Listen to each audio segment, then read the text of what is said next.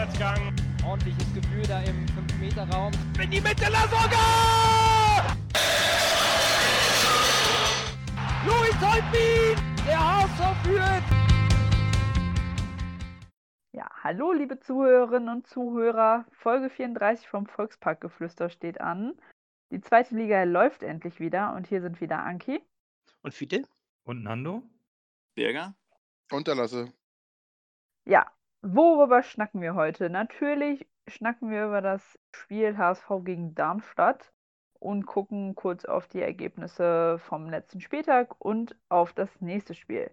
Dann habt ihr den HSV Man of the Match gewählt des ersten Spieltages. Den werden wir natürlich auflösen. Und wir gucken, was abseits des Platzes noch passiert ist. Ähm, am Sonntag, kurz vor Spielbeginn, kam die offizielle Meldung, dass wir das junge Talent, 18 Jahre ist er alt, von Arsenal London verpflichtet haben. Xavier Amici heißt der Gute. Und das beleuchten wir auf jeden Fall auch. Aber gucken wir doch erstmal auf das Spiel HSV gegen Darmstadt. 1 zu 1 unentschieden. Ähm, wir sind mit folgender Startelf gestartet. Heuer Fernandes im Tor, Jamara auf der Rechtsaußenposition, Papadopoulos von Drongolen in der Innenverteidigung, Leibold auf der linken Verteidigerposition, Adrian Fein, Jeremy Duciak, Hand, Narei, Jatta und Hinterseher. Ja, in der 64. Minute kam dann für Duciak äh, Kin Zombie rein und für Jatta Sonny Kittel und in der 77. Minute äh, Manuel Benzheimer für Jamera.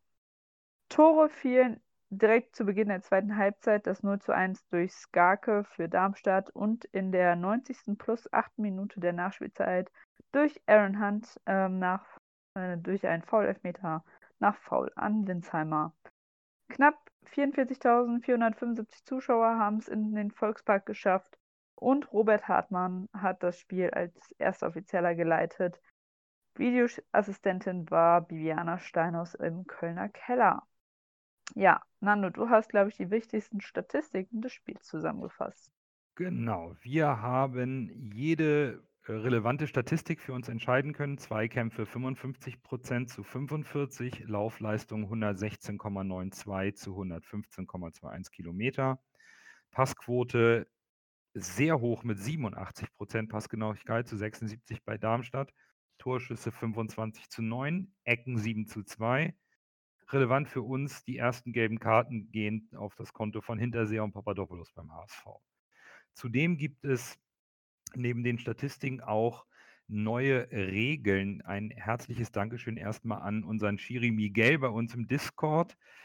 Der hat uns die Regeln mal aufgeschrieben.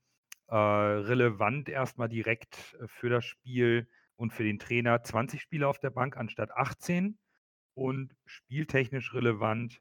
Ähm, der Abstoß vom Torhüter zum Mitspieler darf jetzt auch innerhalb des Strafraums angenommen werden. Angreifen darf man aber als ähm, Verteidiger äh, nicht sofort innerhalb des Strafraums, muss außerhalb des Strafraums warten. Die restlichen Regeln verlinken wir euch in der Folge. Ansonsten kommt gerne in Discord. Unser guter Miguel steht hier auch gerne Rede und Antwort. Den könnt ihr auch direkt hier bei uns anschreiben. Akaguma ist hier sein Nickname.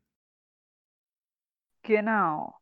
Ja, wir haben ja auch jemand äh, direkt von der Linie bei uns im, äh, äh, im Podcast. Birger, du bist ja, glaube ich, Jugendtrainer. Und du hast für uns das Spiel mal analysiert. Also wir sind gespannt auf deine Analyse. Schieß los.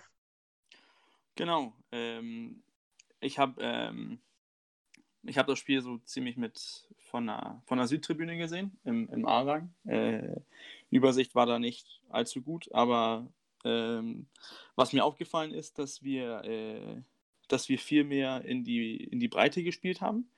Ähm, zum Beispiel, wenn, wenn, wenn Leibold äh, den Ball hatte, ging Narei ganz, ganz weit auf seine, auf seine zur Seitenlinie hin. Ähm, ich glaube, die Idee da, da von Hacking ist, dass der rechte, der linke Außenverteidiger des Gegners, also bei Darmstadt, auch ähm, Fokus auf Narei liegen soll. Das bedeutet, dass dieser Halbraum, äh, also der Raum zwischen ganz weit draußen und, und in der Mitte, dass der frei wird und dass da ähm, ein von den drei zentralen Mittelfeldspielern, dass die da äh, reinkommen können und diesen Raum äh, ausnutzen können. Das hat man ganz toll gesehen in der, in der ersten Halbzeit, wo, wo das von Duciak und, äh, und Hunt ab und zu ähm, ausgenutzt wurde. Und da kamen auch unsere Chancen. Ich weiß nicht, ob, ob ihr das genauso empfunden habt, euch die woanders saßen oder, oder vom Fernseher, ob man das da auch gesehen hat. Ich saß auch auf der Süd, ich sitze aber im B-Rang, also sprich über dir, und fand auch, dass die Breite durch das Auseinanderziehen der Außenspieler und auch durch die äh, für mich in der ersten Halbzeit sehr ansprechende Leistung von Duschjak, der viel auch ähm, in der Bewegung in den Räumen war, um für Hand das Zentrum so ein bisschen für, für seine Spielfreude zu überlassen, es super gut ausgenutzt wurde und auch Duciak A, die große Chance von Hand vorbereiten konnte durch seine Laufwege in, diesen, in diese freien Räume und auch selber die Chance zum, äh, zum Tor hatte. Also habe ich ganz genauso gesehen, wir haben schon es geschafft, diesen massiven Riegel von Darmstadt zumindest im Mittelfeld gut auseinanderzuziehen. Genau.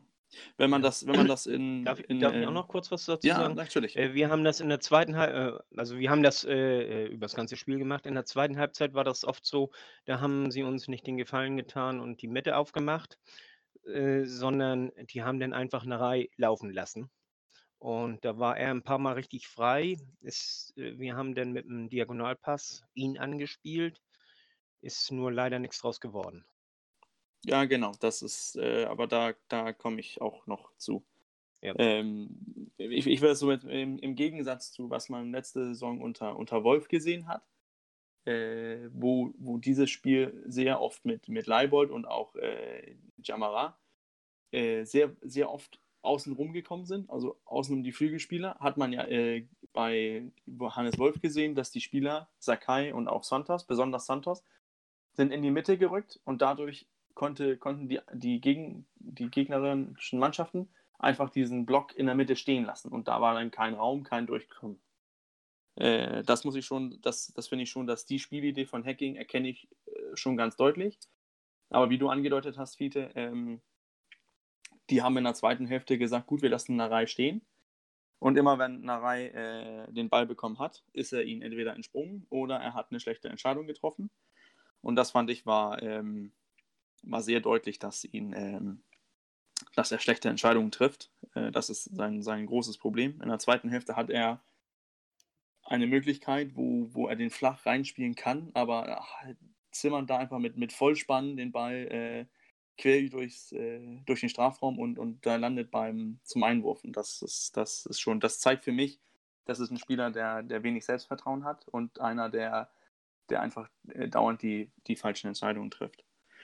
Ja, wie, wie Nando auch angesprochen hat, die, die Chancen, die wir hatten, äh, wir hatten reichlich von Chancen. Äh, waren das 25 zu 9 Torschüsse, die du gezählt hast? Ja, ja.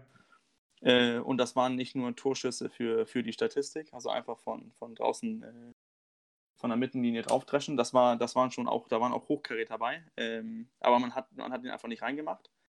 Äh, man hätte schon zur Halbzeit 2, 3, vielleicht 4-0 führen können.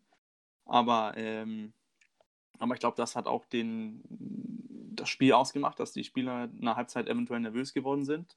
Das Spiel, das Tor kommt nicht. Ja, und dann kommst du den, den kalten Lappen äh, direkt ins Gesicht nach der, nach der Pause. Ähm, ja, und dann äh, wurde das Spiel plötzlich äh, schwieriger, wie Fiete angesprochen hat.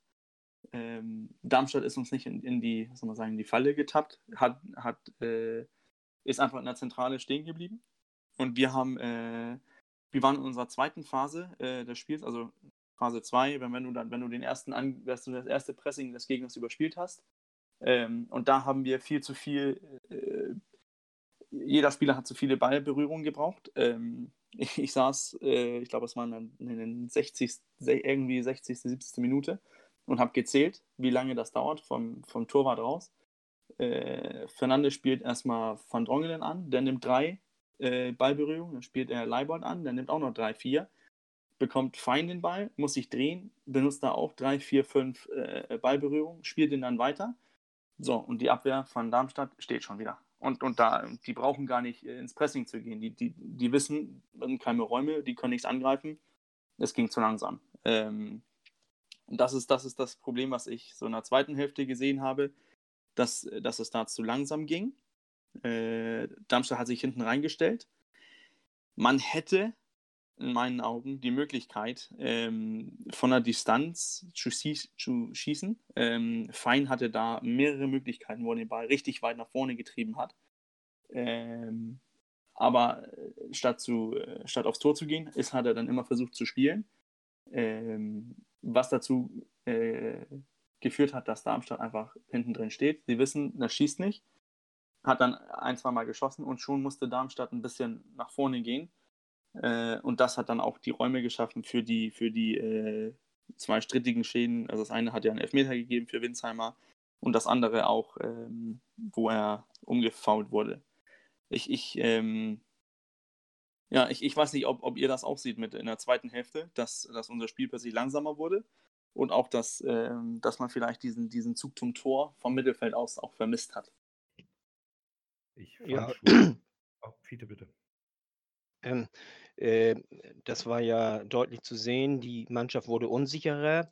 Äh, damit äh, läuft das auch nicht mehr mit diesem One-Touch-Fußball, sondern, wie du schon sagst, also mehrere Ballberührungen und das, äh, dann fehlt die Geschwindigkeit, ne? Ich, ich, ja, ich, ich hatte auch den Eindruck, dass äh, in der ersten Halbzeit ähm, Duschjak mehr in Bewegung war und das Spiel schneller machen konnte, weil Räume entstanden sind und Fein auch viel effektiver seinen Spielaufbau gestalten konnte. Er hat speziell in der ersten Halbzeit unglaublich tolle spieleöffnende Bälle rausgehauen. Es war irre. In der zweiten Halbzeit ähm, ging es dann wieder mehr in Richtung Einzelaktionen. Also man kam nicht richtig, also wie Bürger das auch erklärt hat, wir kamen nicht richtig in, ins Tempo, haben den Ball dann nach außen gegeben und dann haben es entweder Narei oder Jatta mit 1 gegen 1, 1 gegen 2 Situationen versucht, da irgendwie was aufzubrechen. Und da sind wir in, diese, in dieses alte Muster verfallen, was, glaube ich, äh, Hacking nicht gefällt. Dass, dass man äh, nicht mehr es schafft, spielerisch schnell diese Abwehrriegel äh, zu überspielen, um in gute Positionen zu kommen. Wir hatten äh, in der ersten Halbzeit diverse gute Positionen, auch Hinterseher hatte im Strafraum eine sehr gute Aktion, die ihm leider abgeblockt wurde, weil wir schnell gemacht haben, weil wir mit, mit wenig Kontakten, wie Bürger das sehr anschaulich erklärt hat, schneller an der Grundlinie waren, um die Bälle in den Strafraum zu bringen. Und in der zweiten Halbzeit segelten die Flanken mehr aus Verzweiflung eine Zeit lang in den Strafraum oder eigentlich ins Aus, als effektiv äh, Spielzüge Richtung Tor zu ähm, konstruieren. Das hat mir nicht so gut gefallen. Das war, ich weiß nicht, ob es jetzt nur Unsicherheit war, ob die Mannschaft sich noch finden muss. Es ist am ersten Spieltag immer ein bisschen schwierig, da eine direkten Urteil zu fällen. Aber drückend überlegen waren wir schon. Es fehlten aber schon die spielerischen Ideen in der zweiten Halbzeit. Das wurde mit den Wechseln etwas besser. Auch Kittel musste viel mehr Einzelaktionen von links bringen und nach innen ziehen, als dass es über die Passstaffetten kam, mit denen wir speziell in der ersten Halbzeit ähm, Narei auch viel besser im Spiel hatten. Also ich fand Ja. nicht unbedingt, dass es durch die Wechsel besser wurde. Also ich find, fand Kittel gar nicht gut. Oh, okay. Stimme ich dir zu, Lasse. Also ich fand die zweite Halbzeit, die hat mich einfach so an das letzte halbe Jahr der Total. Rückrunde erinnert. Ich habe bei der ersten Halbzeit habe ich gedacht so, wow, geil, was spielen wir für einen Fußball? Das habe ich das letzte halbe Jahr nicht gesehen. Und dann fängst du in der zweiten Halbzeit, kriegst du nach 18 Sekunden so ein urdämliches Tor. Ich habe es letzte Woche im Podcast gesagt, dass wir ein dämliches Tor kassieren. Und dann merkte man wieder die komplette Verunsicherung. Und irgendwie habe ich gedacht, so ja, herzlichen Glückwunsch, das war's. Danke, dass ihr euch für diese erste tolle Halbzeit jetzt nicht belohnt. Und ja, Das war schon wieder also- ein Abziehbild der letzten Saison in meinen Augen. ja, Du tauscht, da waren sieben neue Leute auf dem Platz, glaube ich, ne?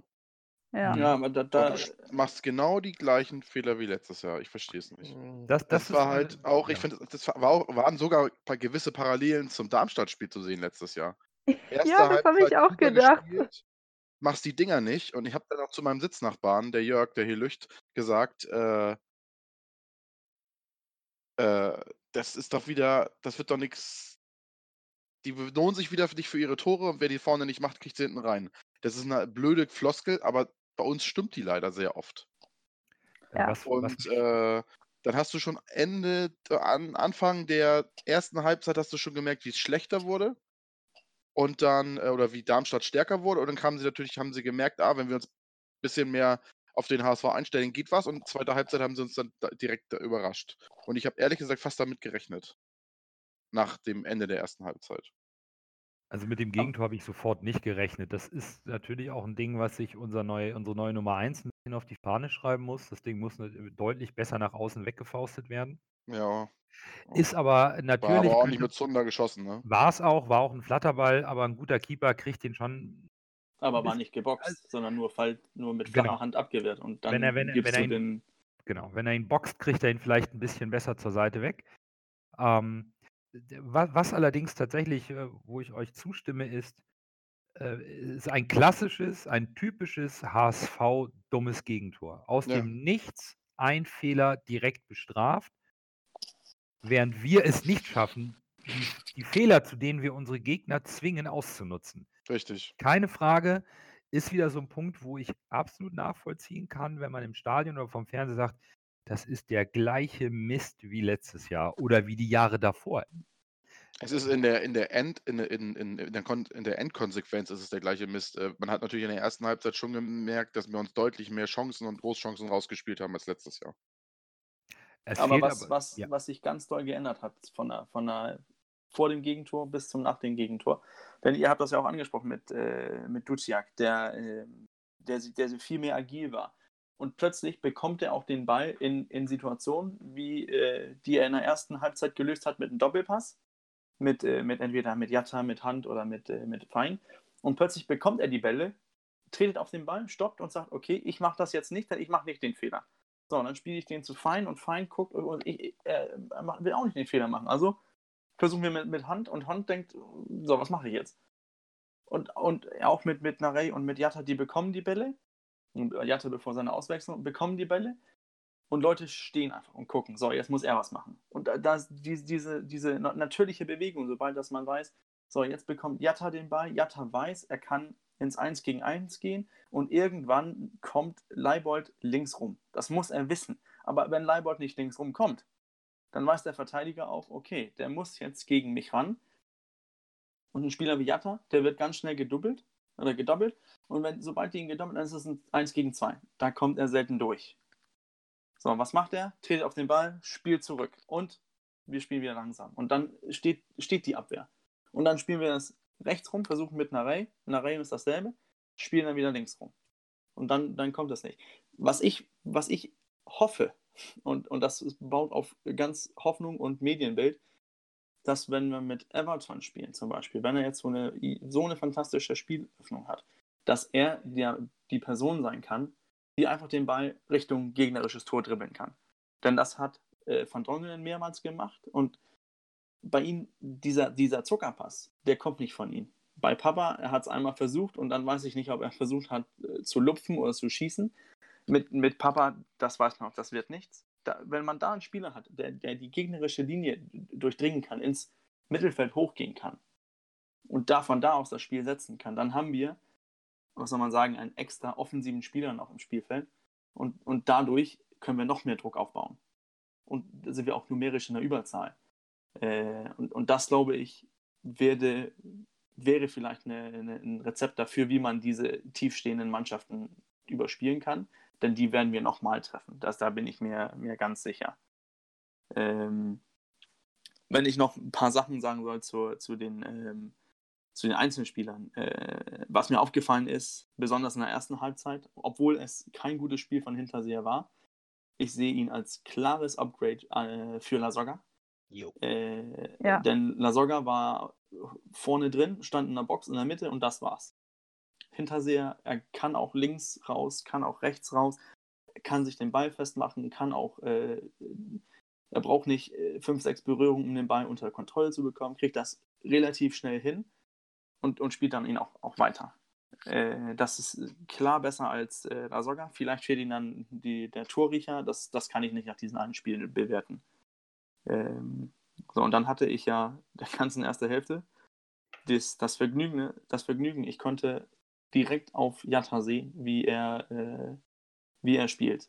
Ähm, der muss so unangenehm sein als Gegenspieler. Der ist, der ist riesengroß, der ist hammerschnell, stark, zweikampfstark und hat noch äh, die Leute, die sagen, ja, ihnen verspringen die Bälle dauernd, das, das tun sie immer noch, aber seine Technik, seine Ballannahme und so weiter, das ist, das ist schon, das finde ich schon, ist, ist, ist ziemlich gut. Ähm, natürlich kann es noch besser werden, aber wenn man seine, seine, wenn man seinen Hintergrund noch in Betracht zieht, dann, dann haben wir da echt einen Spieler. Aber kann er noch ein bisschen technisch ein bisschen besser werden und ein Endprodukt produzieren, also eine Vorlage oder ein Tor, dann, ähm, dann kann das richtig gut werden. Ich glaube auch, Kemke wurde nur rausgenommen, weil er gelb-rot gefährdet war. Weil äh, der war äh, öfters, musste er richtig grätschen, bevor er Jata stoppen konnte. So, dann ähm, finde ich, ich, ich, ich fand das Spiel in der, in der ersten Hälfte, ich fand das richtig gut.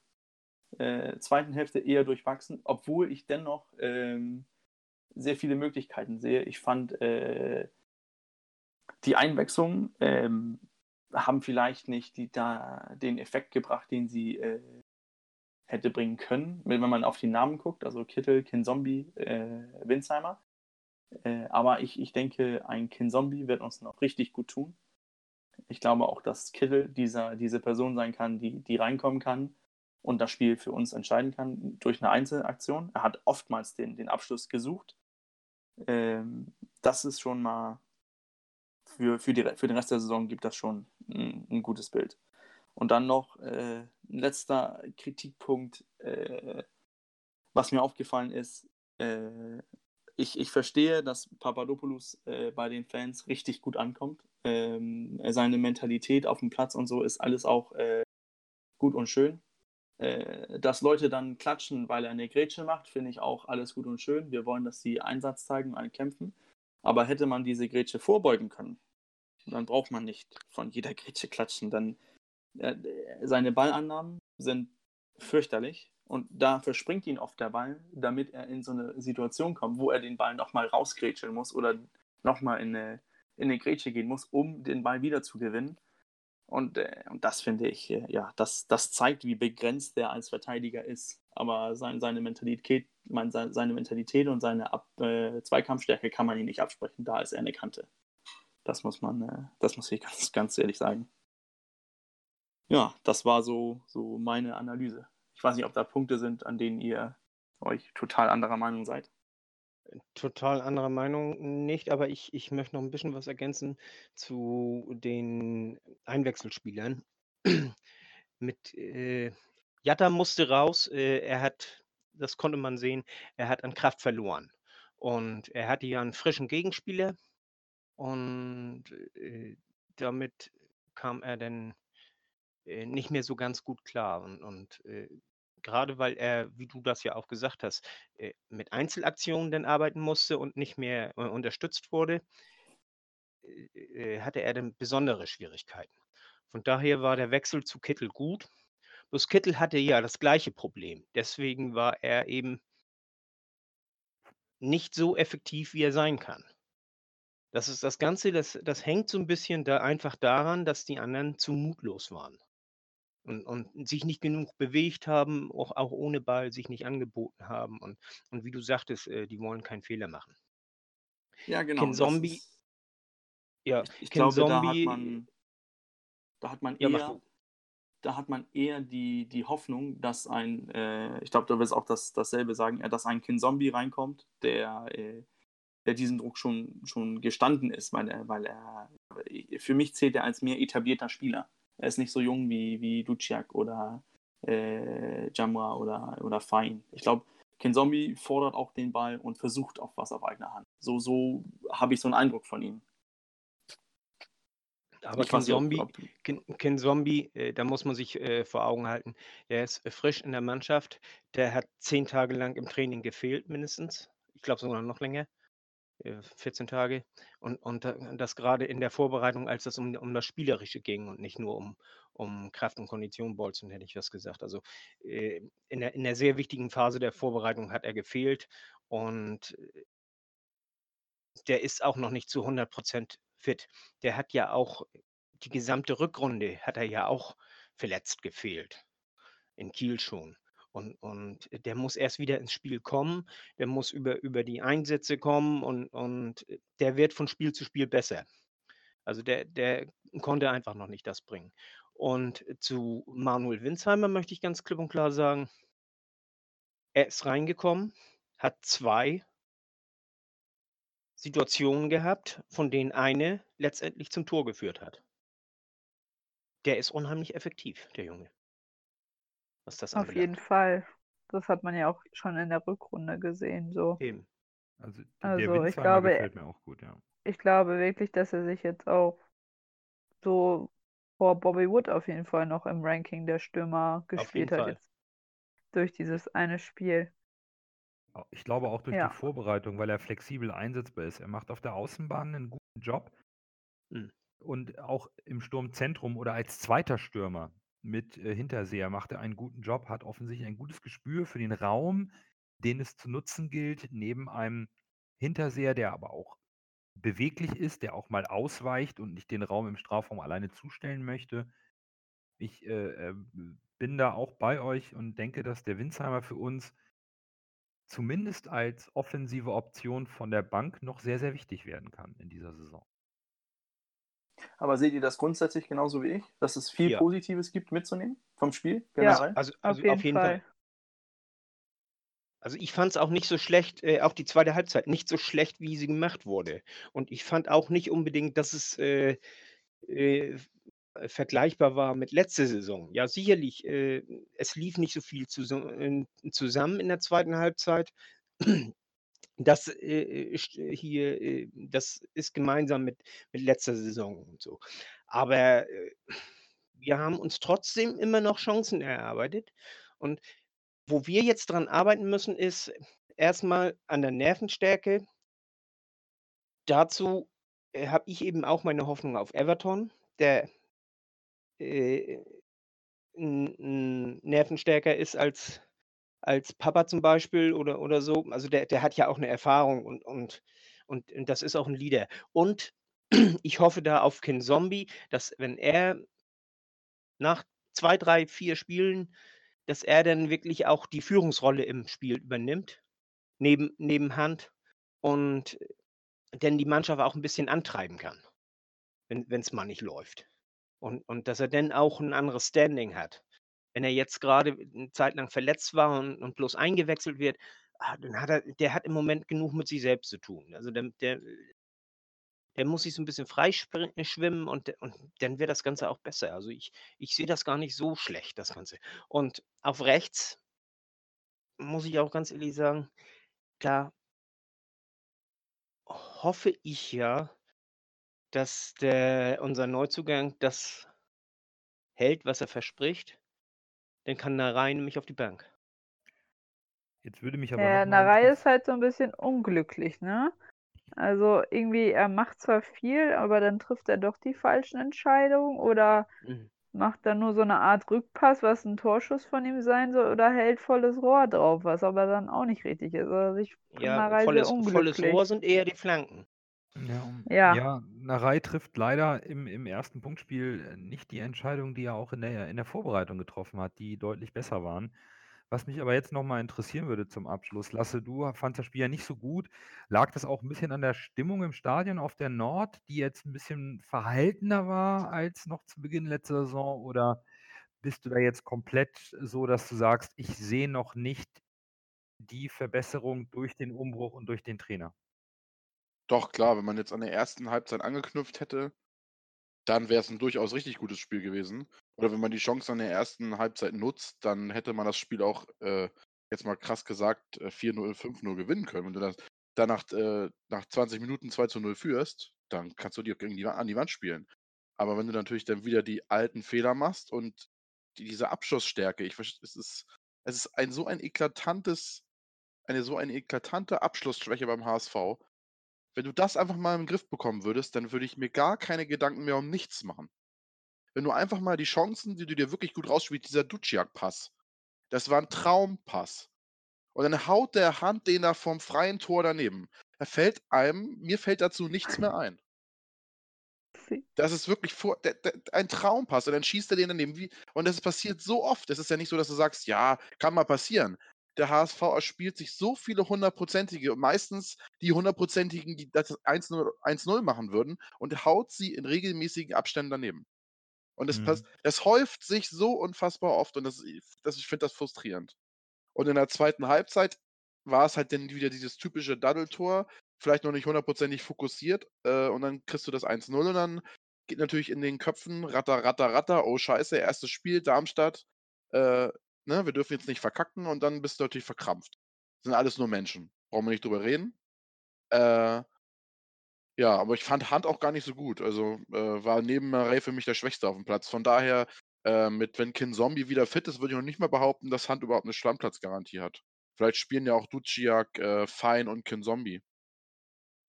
Vielleicht spielt Hand noch nicht mal eine Startformation. Wenn er jetzt so spielt wie gegen Darmstadt, hm, sehe ich ihn nicht dauerhaft irgendwie als Stammplatz-Aspirant.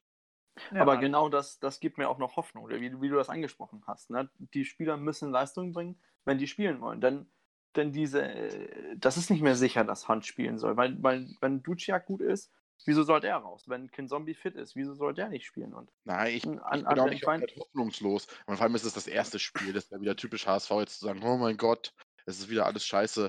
Es ist wieder alles wie die letzten Jahre. Das ist es ja halt eben nicht. Aber ich sehe Ansätze, dass es wieder so werden könnte, wenn jetzt wieder der Schlendrian einkehrt.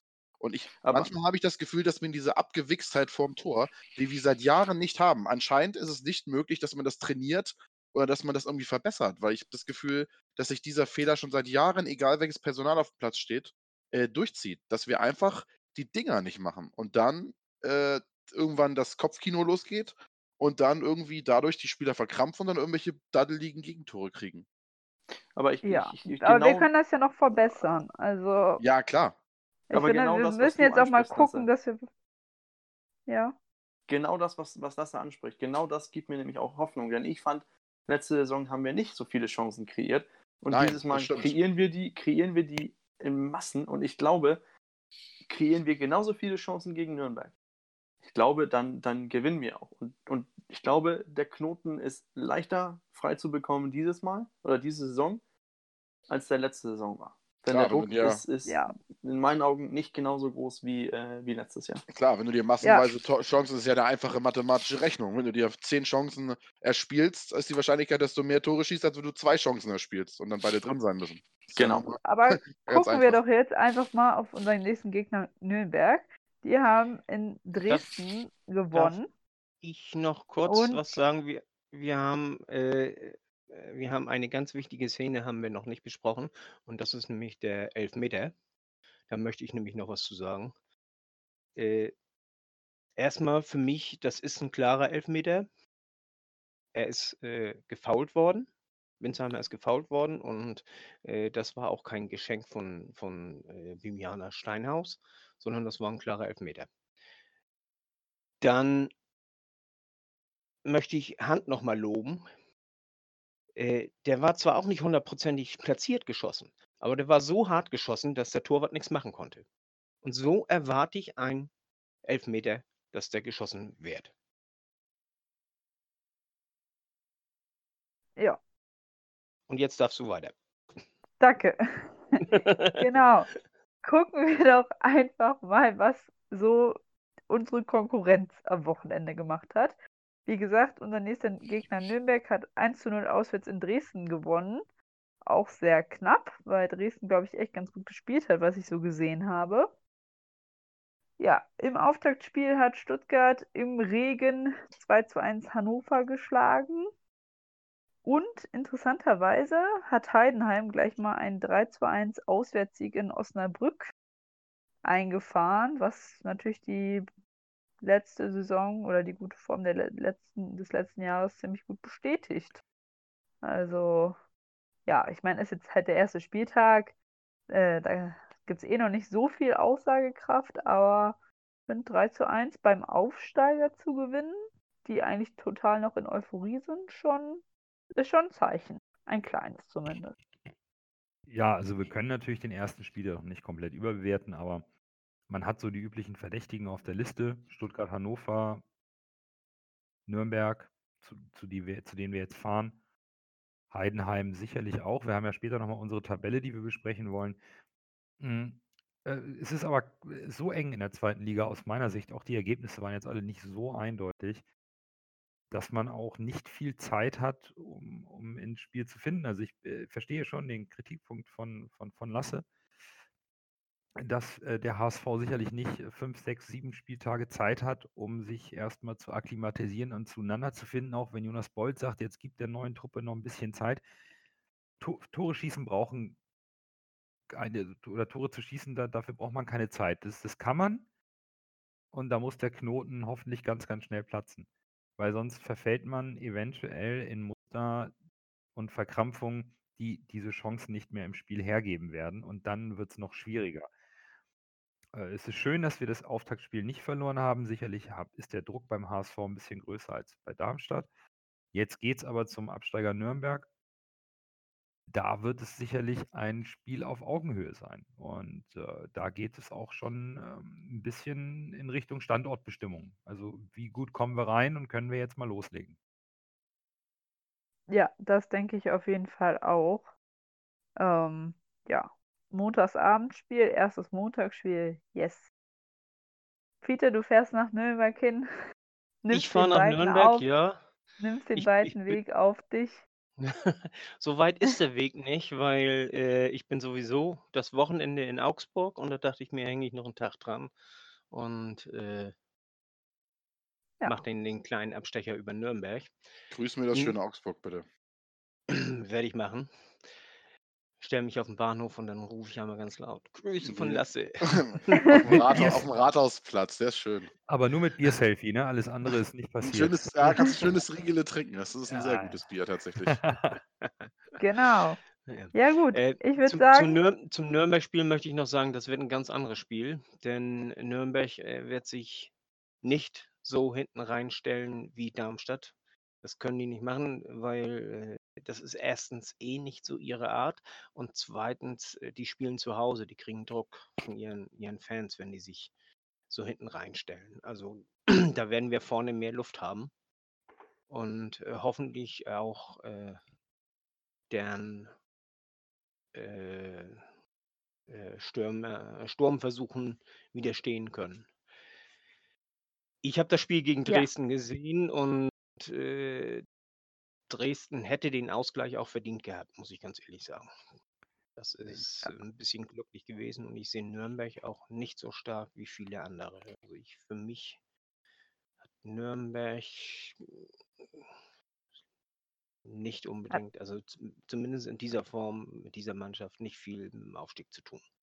Okay. So, jetzt Anki. das kannst du ja gleich nochmal bei deinen Tabellentipps erläutern, Okay, Peter. ja, okay. Genau, ich würde sagen, das äh, Spiel Hamburg-Darmstadt, was sonst noch so in Liga 2 passiert ist und die Vorschau auf das Nürnberg-Spiel, schließen wir jetzt einmal rund ab und gehen weiter zum HSV Man of the Match, oder? Ja, ihr habt äh, euren Man of the Match bei Twitter und bei Discord gewählt. Ähm, ja, sollen wir erst unsere Spieler Ja. des Spiels sagen oder? Okay. Gut, also mein Spieler des Spiels war auf jeden Fall Adrian Fein. Ähm, ich finde, der hat echt, Wortwitz, eine feine Leistung gebracht. Ähm, nee, der hat mir wirklich sehr gut auf der 6 ge äh, gefallen. Der hat eine mega gute Übersicht gehabt, die Bälle gut verteilt. Und äh, ja, ich glaube, wenn der so weitermacht, dann macht der Mangala schnell vergessen. Ich bin äh, da ganz bei Anki. Äh, ein anderer als Adrian Fein kann das meiner Ansicht nach gar nicht sein.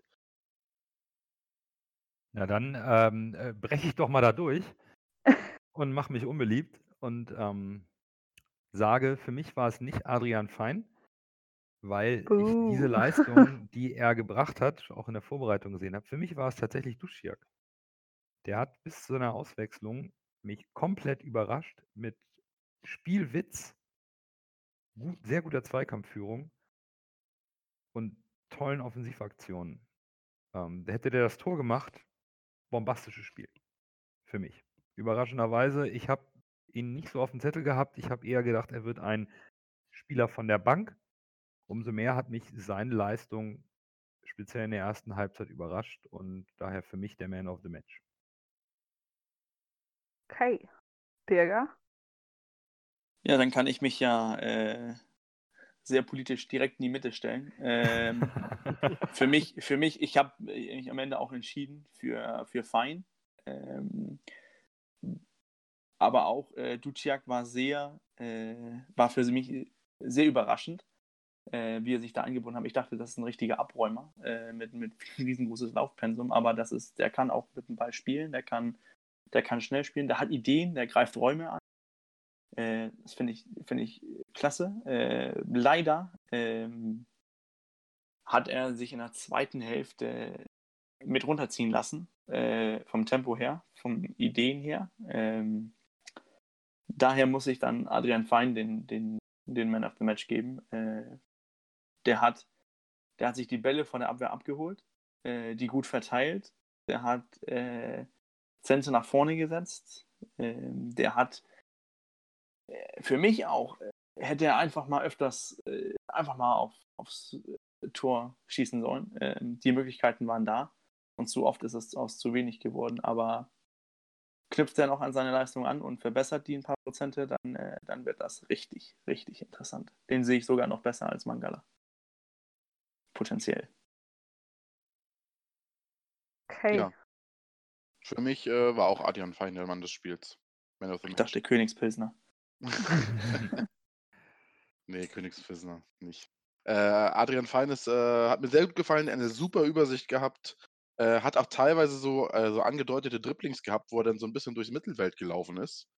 Und äh, auch einige, wie wir vorhin schon bes- äh, besprochen haben, aussichtsreiche äh, Weitschusspositionen, wo er in meinen Augen einfach mal von Hacking oder von den anderen Mitspielern auch mal äh, motiviert werden sollte, einfach mal abzuziehen. Also Mhm. ich sehe da gewisse Parallelen, das ist jetzt ganz hochgegriffen, aber so ein bisschen zu Toni Kroos.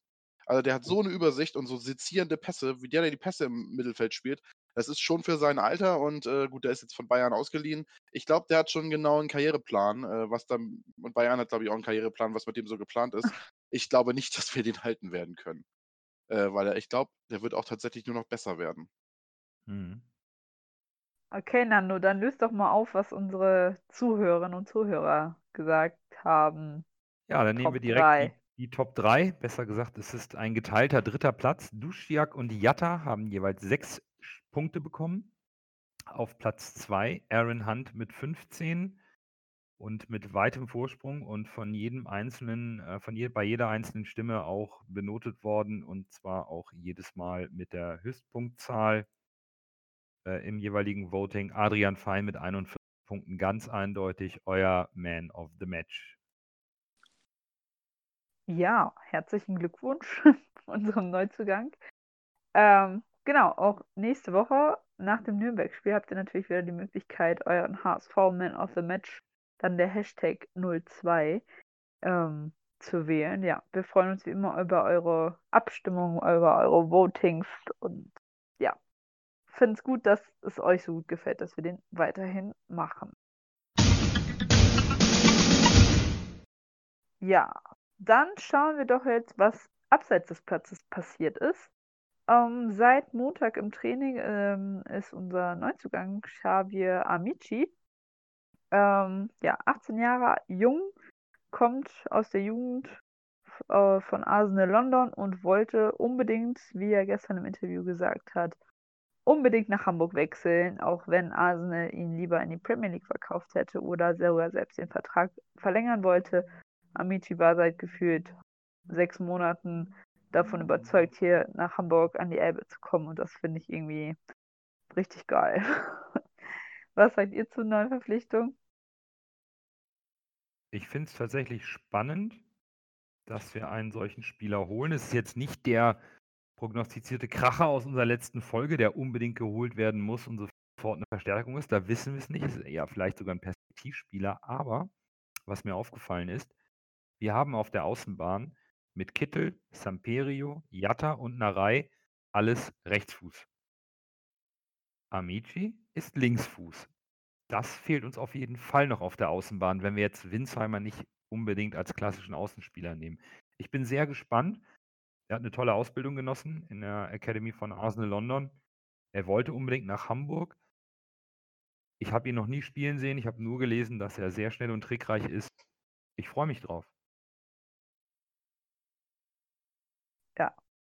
Ich bin Über auch die sehr, sehr Qualität kann gespannt. ich noch nicht viel sagen, äh, weil ich ihn ja auch noch nicht habe spielen sehen. Aber was man so hört, ist das äh, vom Typ her der, die Art Spieler, die wir brauchen. Einer, der stark im 1 gegen 1 ist und äh, auch äh, mit Zug zum Tor. Trotzdem aber noch den Blick zum Nebenmann hat. Das ist, äh, was, was ich so gehört habe. Äh, und das ist das, was wir brauchen da vorne rechts. Und was mir auch imponiert hat, ist, äh, er wusste ja, ab, am Donnerstag äh, hat er Bescheid gekriegt, äh, dass, die, äh, hier, dass sein Flug, Flieger nicht fliegt. Was macht er? Er setzt sich ins Auto, fährt mit Vatern über, über die Fähre und dann über den Landweg hier nach Hamburg, kommt mit ein bisschen Verspätung an, aber er kommt, er jammert nicht rum. Oh Mensch, mein Flieger geht nicht, ich komme hier nicht weg, sondern der kommt trotzdem und, und der Das ist ein unternimmt gutes was. Zeichen, ja. Und das Sehr ist ein Zeichen. unheimlich gutes Zeichen. Also das, das imponiert mir unheimlich. Und aber ansonsten müssen wir erstmal sehen, wie, welche Qualität er wirklich hat. Und der Junge ist erst 18, das dürfen wir auch nicht vergessen. Also ein bisschen,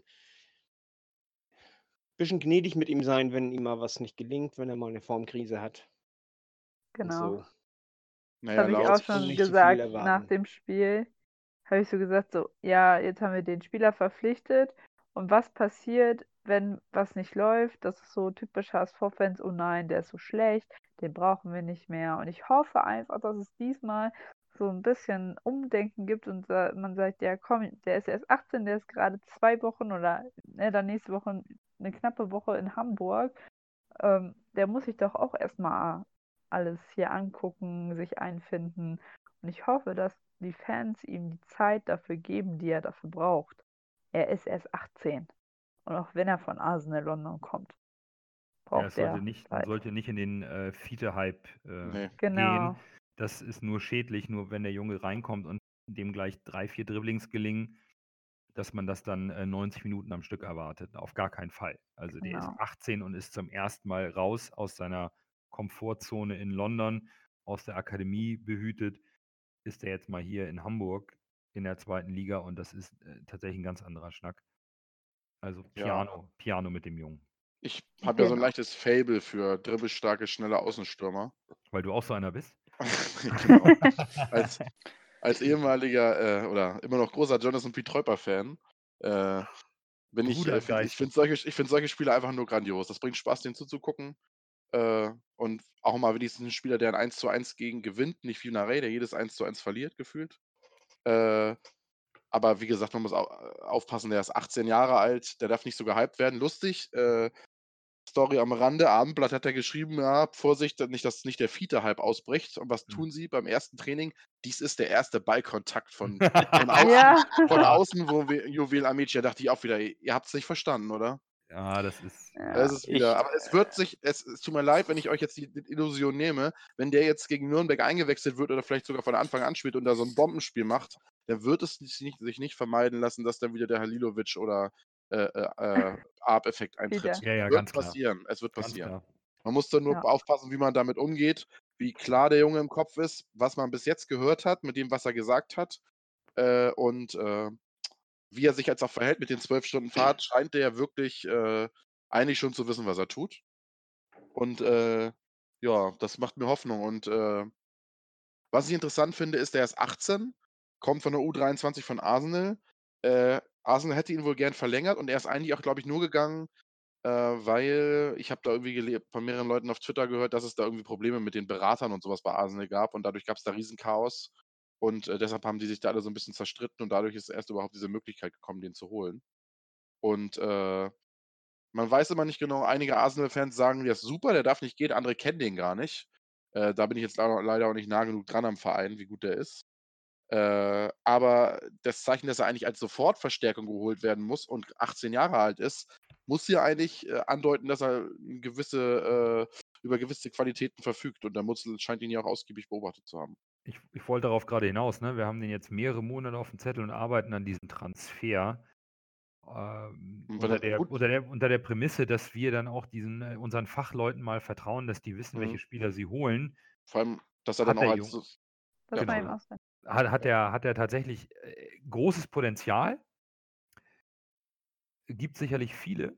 Und wenn man Glück hat, hat man Jaden äh, Sancho gezogen. Und wenn man Ja. Pech hat, hat man halt zweieinhalb Millionen für einen 80-jährigen Spieler ausgegeben aus England, den man, bitte nicht falsch verstehen, aber so ist es nun mal, wahrscheinlich für das gleiche Geld in zwei Jahren trotzdem nach England zurückverkaufen kann, Ja, weil in der. Premier League solche Spieler mit 20 Jahren immer noch gewollt sind. Es ist, glaube ich, ein sehr risikoarmes Projekt. Es wäre wunderschön, wenn der Junge hier durchstarten könnte. Ich, äh, ich, ich ich, muss, ich, ich, äh, bei mir teilen sich echt die Geister. Dann ich, ich trete ein bisschen auf die Hypebremse. Dann, dann, wie du sagst, Nando, zweieinhalb Millionen hört sich nicht als viel Geld an. Aber man muss gestehen, unser Königstransfer dieser Transferperiode ist Kin Zombie 3 Millionen Euro.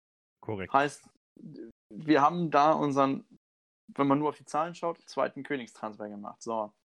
Das ist, das ist, er, mag ein großes Talent sein, das glaube ich eigentlich auch, dass er ist. Problem ist nur, mich wundert, wieso lässt, wieso lässt ihn Arsenal ziehen? Ich weiß, ich habe es nämlich auch gehört, die haben sich da zerstritten. Er gilt als, er soll eventuell so ein bisschen als Hitzkopf gelten und soll nicht ganz in das System von Arsenal, ähm, von, vom Jugendbereich passen, äh, weil die nicht mit so weit Außenspieler spielen, wie äh, Hacking das wohl möchte. Ähm, das, das ist dann schon okay positiv. Nando hat es auch dann noch angesprochen. Wir, wir haben vielleicht den nächsten Jaden Sancho gezogen. Ja, oder wir haben äh, den nächsten hier äh, Berg gezogen, den, den Leipzig geholt hat. Von denen hört man ja auch nichts mehr. Äh, ich finde, zweieinhalb Millionen sind viel Geld, auch mit diesen Zahlen, die man so hört, dass so viel Wiederverkauf an Arsenal geht. Das ist, das ist ein 18-jähriger Spieler. Wieso geht er in die zweite Bundesliga? Wieso geht er nicht in die Bundesliga? Wieso geht er da nicht irgendwo anders hin? Welche Möglichkeiten waren da? Und wieso, wenn man Medienberichten zufolge, wieso hat Bayern das Interesse aufgegeben, wenn er so ein Wunderkid sein soll? Das, da sind Sachen, da, da, da passt. Also, ich, also die Märchen Wechsel- von Bayern waren dem dran, die glaube ich nicht. Da bin ich jetzt mal ganz ehrlich. Ich glaube nicht, dass das Bayern einen Spieler aus der Arsenal Academy äh, bei deren ähm, tatsächlicher, äh, bei deren Ambitionen äh, wirklich auf dem Zettel hat. Naja, vielleicht nicht für die erste Elf, aber vielleicht für die, für, die, für deren eigenen U, U23 oder vielleicht Ja, für. aber dann, da, dann ist aber tatsächlich die zweite Liga attraktiver. Das, das ist auch richtig. Und ich glaube auch, dass, dass also ich habe nämlich von den, den dänischen Medien war es auch ein bisschen voran, dass HSV sich so einen so ein, äh, Jugendspieler aus Arsenal holt.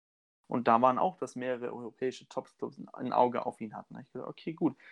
Wenn du einen Spieler aber guckst, äh, entweder ist er ein vernünftiger Spieler, der guckt, wo spiele ich am meisten, oder die, die Topclubs, die sich um ihn bemüht haben, haben gedacht, ja, der ist interessant, es fehlt aber irgendwas. Und haben deswegen die Finger davon gelassen. Das, das wissen wir nicht, wir werden ja sehen. Aber Genau. Das Schlimme ist, wenn er, wenn wir sagen, er kommt Montag rein, 60. Minute steht 0 zu 0. Er setzt drei Leute auf den Hintern und ballert ihn ins Eck. Da haben wir ein Fiete 2,0. Da bin ich mir ziemlich sicher. Da, da kennen die Fans keine, keine Ja, die, die Medien aber auch nicht. Da kennen die ja, Medien, Medien auch keinen Pardon. auch. Das, das dreht dann hier komplett ab, weil dann ist es bereits jetzt Jaden Sancho. Genau. Also, äh, Ja. ich warte warten Aber ab. wo wir nochmal beim Thema Jaden Sancho sind, äh, du hast ja gesagt, zweieinhalb ist dann zu viel. Äh, wenn Mutzel den jetzt seit Januar beobachtet oder sogar schon länger und sagt, der ist richtig gut und wir haben die Chance durch das äh, Beraterproblem, ich habe da irgendwie gehört, die wollten ihm einen Vertrag anbieten oder den Spielern wurde ein Profivertrag angeboten, dann haben sie ihn doch nicht bekommen und dann waren die Spieler wohl alle quasi äh, enttäuscht und beleidigt und wollten deshalb nicht verlängern und deshalb haben wir ihn wohl bekommen. Ja, ich, ohne, ich glaube ohne auch, Gewehr, ne? Und wenn du dann, der, der Mutze sagt, das könnte ein richtig guter sein und du hast die Chance, Jaden Sancho 2.0 angenommen, für zweieinhalb Millionen zu verpflichten und tust es nicht. Und dann kommt es Ja, nachher, genau. der HSV hätte hier, der startet woanders durch, den hätte der HSV für zweieinhalb Millionen sagen, haben können. Dann heißt es wieder, oh, wie blöd ist denn der HSV? Also, wie du es drehst und wendest, äh, du musst Das- es, das- du musst für so auch einen recht. Spieler musst du es musst du's machen. So, Du musst- und damit wir uns jetzt nicht zu sehr im Kreis drehen, Nee, ich, Ich bin ich so möchte aber, gespannt. Ich möchte noch eins dazu sagen. aber Das wir sind schon so nämlich, wenn- lange dran. Zeit, Zeit, Zeit.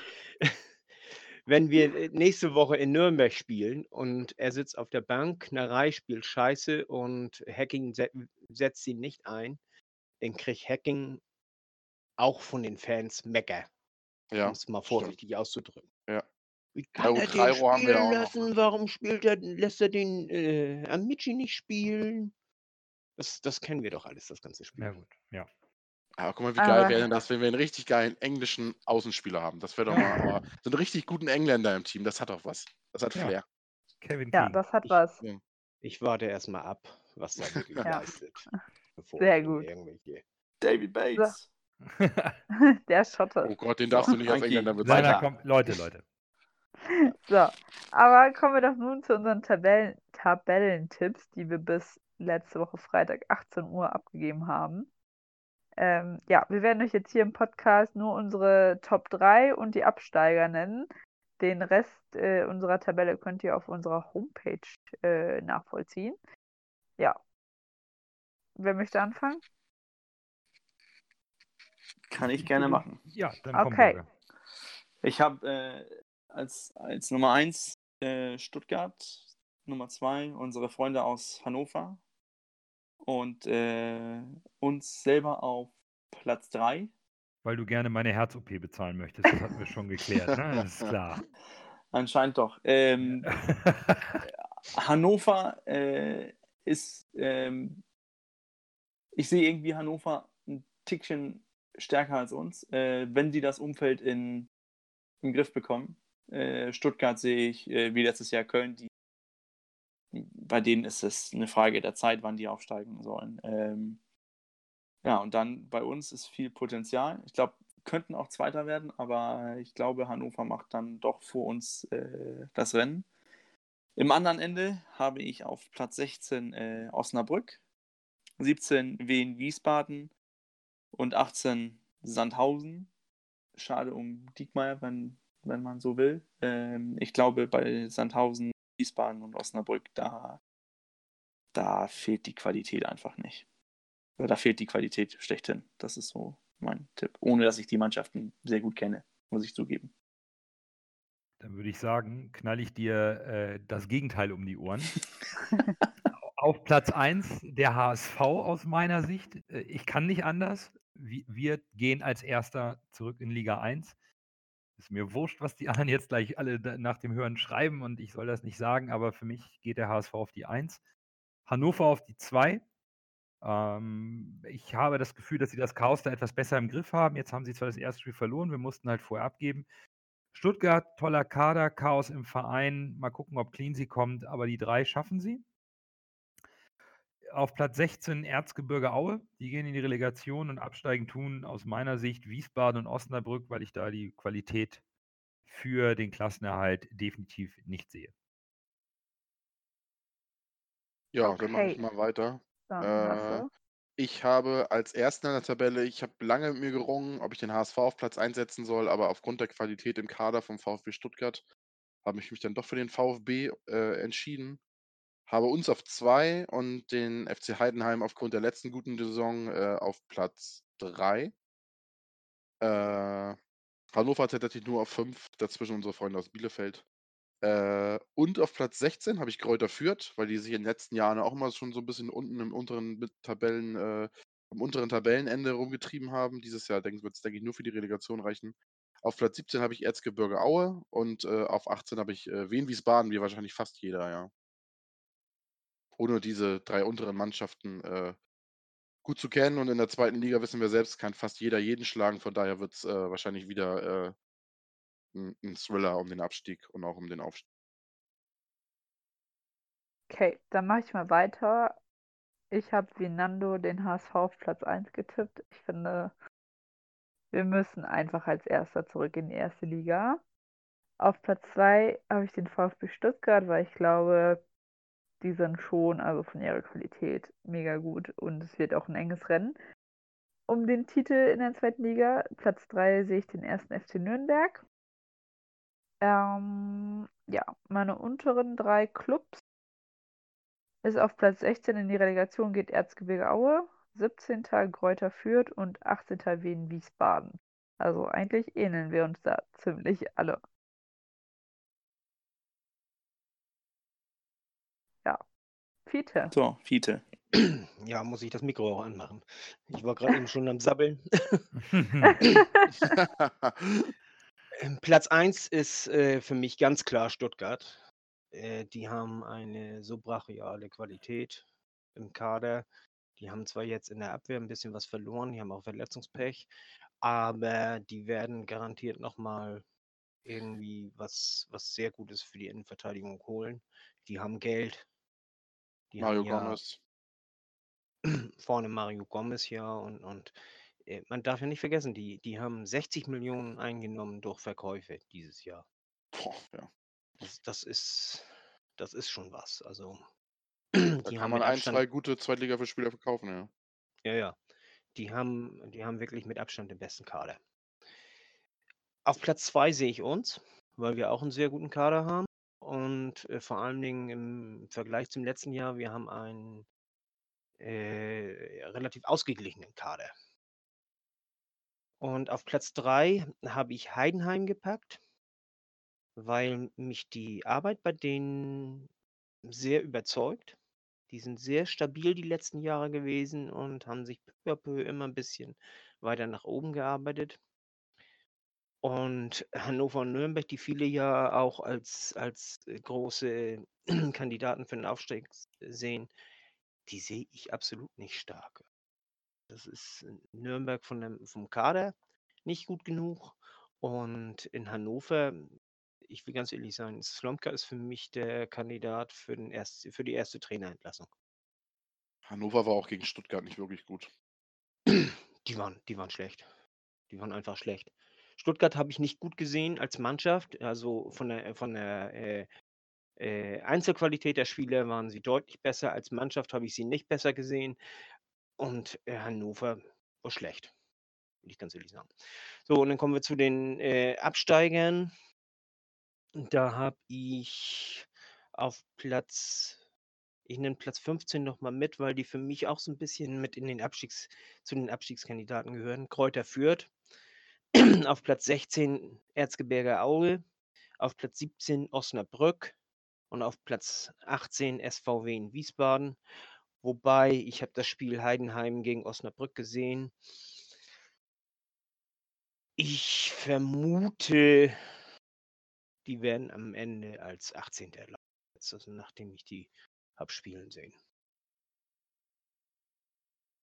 Okay, ja, ich bin gespannt, was am Ende des 34. Spieltags, sprich über wie viel Übereinstimmung wir alle haben. Ähm, wahrscheinlich haben wir jetzt totalen Murks getippt und es kommt eh Das wieder sowieso. alles anders, als man denkt. Ähm, aber vielleicht haben wir ja doch eine ganz gute Nase und guten Riecher. Wir werden es im Mai sehen. Okay, ich glaube, dann sind wir auch schon wieder gut durch. Ähm, wir hören uns nächste Woche nach dem Nürnberg-Spiel wieder.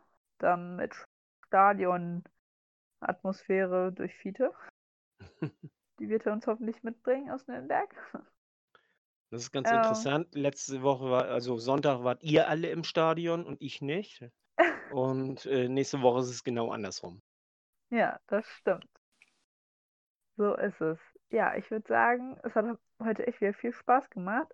Nächste Woche, wie gesagt, dran denken, HSV Man of the Match wieder, wird wieder gewählt von euch. Den Hashtag posten wir natürlich noch hier im Discord und bei Twitter, wo ihr wieder fleißig abstimmen könnt. Und ja. Ah ja, was sind denn eure Tipps fürs Nürnberg-Spiel Oh, stimmt, zum Abschluss. zum Abschluss? 1 zu 2 für den HSV. 1 zu 3 für den HSV. Ich gehe mit Fiete, ich bin optimistisch. Wir machen die Äh, Chancen rein. Ich glaube auch, wir werden äh, ein anderes Gesicht zeigen, als gegen Darmstadt die Chancen reinmachen und sage 3 zu 0. Ich sag 2-0 für den HSV. Gut. In- Dann Darf hoffen ich- wir mal. Darf ich noch Ja. eins, darf ich noch eins sagen, was mir unheimlich super klasse gut gefallen hat. Äh, während wir das ja über Jahrzehnte so gewohnt waren, wenn irgendwie eine Schiedsrichterentscheidung war, von der wir mal profitiert haben, dann äh, kamen dann unsere Offiziellen und ja, hm, ja, tut uns ja leid und so, aber hm, und so. Hat Bolt ganz klipp und klar gesagt, das waren Elver, aus, bumm, baff, das ist so und fertig aus und da schreibt, äh, ihr habt gefälligst nichts anderes zu schreiben. So. Also, das hat mir super gut gefallen. Wollte ich noch loswerden. Okay, das zum Schluss. Und ja, ich würde sagen, wir hören uns dann nächste Woche nach dem hoffentlich wunderbaren Auswärtssieg in Nürnberg wieder. Bis dahin nur der HSV. Nur der Nur der HSV. HSV. Nur der HSV. das war-